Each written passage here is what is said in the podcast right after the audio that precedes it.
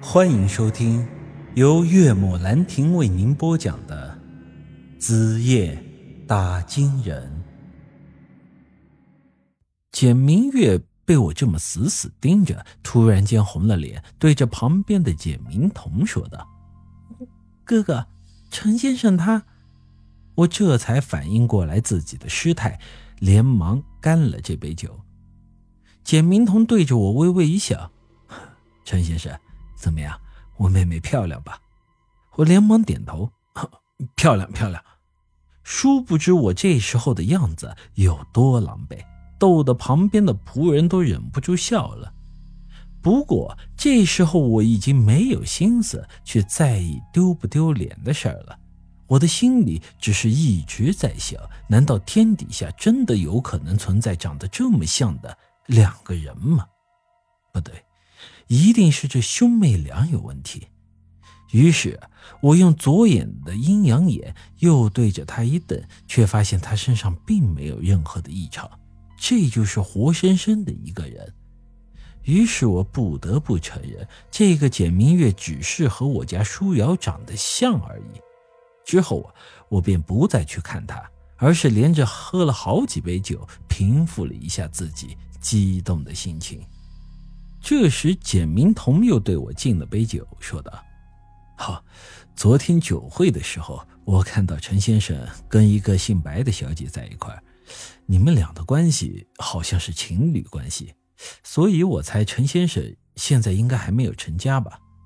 我当即就说道：“不，我早就结婚了，家里有老婆。”此言一出，周围又是一片寂静。简明通愣了好一会儿，这才接着说道：“ 想不到陈先生还是个风流之辈啊！我本想说我和姬姐不是他想象的那种关系，可是转念一想，觉得这事儿也没什么必要跟他解释。毕竟说到风流，我可是连他简老板的脚趾头都赶不上。他明明已经结婚了，但还和那么多的名媛千金纠缠不清。”就外界甚至有这么一种传言，说简明彤和他这个妹妹的关系不正常，两人同居在一起，居然把他的原配太太都逼得出去住单间了。由于简明月是个养女，和这简明彤并没有血缘关系，加上简明彤平时又对她那么的爱护，所以啊，旁人看了难免会产生一些个猜想。不过这都是人家的家事儿，我并不在意。晚餐结束之后，我想着你们这谢也谢了，这饭也吃了，酒也喝了，总没有理由再留我了吧？于是拍拍屁股，打算走人。谁知道这时候简明彤又说天太晚了，我又没车，于是便要让他妹妹开车送我回去。但这时候我突然像是看明白了什么，这大晚上的你要送我回去也没问题，但简家这么多的仆人，还有管家。包括他本人也是会开车的，这么多人可以选择，他却偏偏要让他妹妹开车送我回去，这个实在有些说不过去。而且刚才饭桌上，他一直把我和他妹妹搭在一起说，于是我想着这家伙该不会是要撮合我和他妹妹吧？但这个念头也仅仅是一闪而过，毕竟人家这是千金大小姐，怎么可能故意往我这神棍上靠呢？再说，我刚才已经明说了，我是有老婆的人，所以我又觉得这只是我多想了。他不选下人，而是让他妹妹开车送我，或许也仅仅是只想表达一种对我的尊敬而已。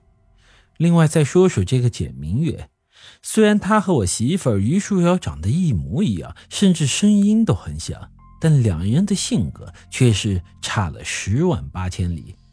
舒瑶呢，是属于那种典型的淑女，平日的一举一动啊，以及言语谈吐都很文雅。当然，这可能是因为她是三百年前的人，是在这封建礼教的大环境下培养出来的这种性格。而这个简明月，用现在的话讲，那就是个小太妹。她在她哥哥面前还勉强有点大小姐的样子。但这个和我单独坐在车里，顿时是原形毕露，一边嚼着口香糖，一边跟着车载音响放的摇滚乐摇头晃脑。之后我还留意到他的肩膀上有纹身，是一个蝴蝶的图案。车开到一半的时候，他突然对我说道：“陈先生是吧？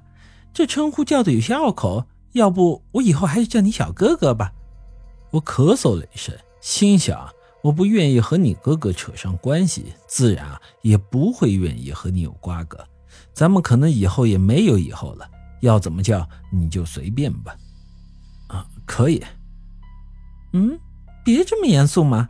你既然是我哥哥的朋友，那也就是我的朋友。时间还早，要不我们去酒吧再喝两杯？哈，还是不要吧。我待会儿还有事儿，你把我送到长平街就行了。那好吧，咱们下次再约。虽说我知道她不是我媳妇儿，但每当我看到她的脸，这心里头还是有种忐忑的感觉。所以这时候啊，我就故意侧过脸去，一直望着窗外。车开到一条商业街的位置，我恍惚间好像看到了姬姐，她的旁边站着一个男人，正拉着她往一条小巷里走。本集已经播讲完毕，欢迎您的继续收听。